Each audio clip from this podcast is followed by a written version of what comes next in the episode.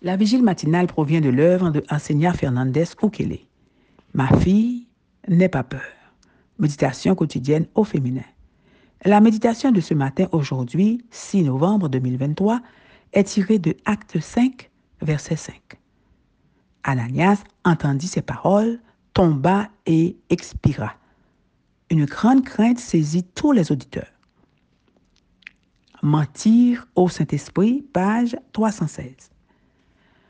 Le récit de l'Église unie est interrompu par celui d'un couple mesquin qui a été puni d'une mort instantanée.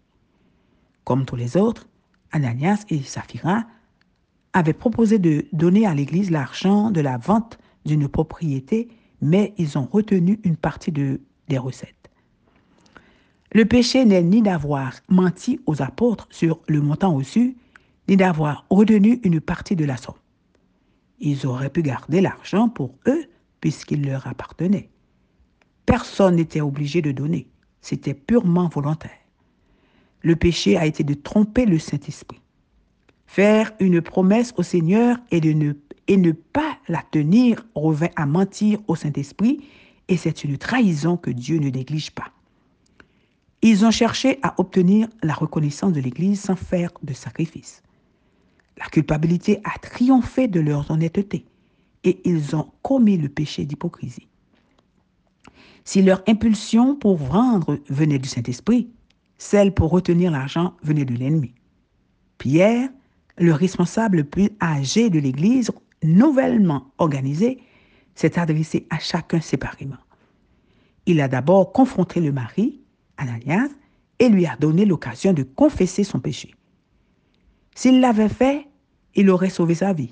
Mais Ananias a ouvert son cœur à Satan et, rempli de cupidité, il n'avait pas de place pour la repentance. Il est immédiatement tombé mort aux pieds de Pierre. Freindre la sainteté est un péché terrible. Cela semble avoir été une punition sévère, mais l'Église venait de naître et l'unité était la clé de la manifestation de la puissance du Saint-Esprit. La conduite d'Ananias avait menacé la confiance dans, les dirigeants et leur bon témoignage et aurait pu saboter le travail des apôtres. Dieu a étouffé dans l'œuvre les doutes et la méfiance qui auraient pu entraver le progrès de la communauté et a sauvé l'Église de plus grands dangers. Une grande peur s'est emparée des personnes présentes. Il est possible que certains aient eu la même idée déshonorante, mais une révérence mêlée de terreur les a paralysés. Cette crainte est salutaire pour ceux qui ne sont pas sincères dans leur vie chrétienne. Du sévère châtiment infligé à ces parjures, Dieu veut que nous apprenions également la profondeur de son aversion et de son mépris envers toute hypocrisie et tromperie. L'avertissement a été donné.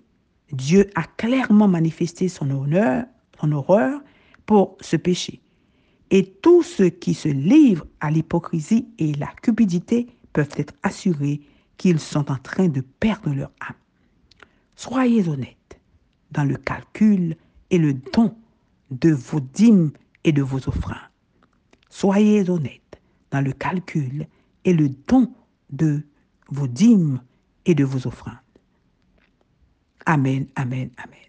Mentir au Saint-Esprit. Que Dieu vous bénisse. Bonne journée. D'autres émissions aussi intéressantes sont aussi disponibles sur notre site radioadventistebethany.com et aussi sur toutes les plateformes de podcast.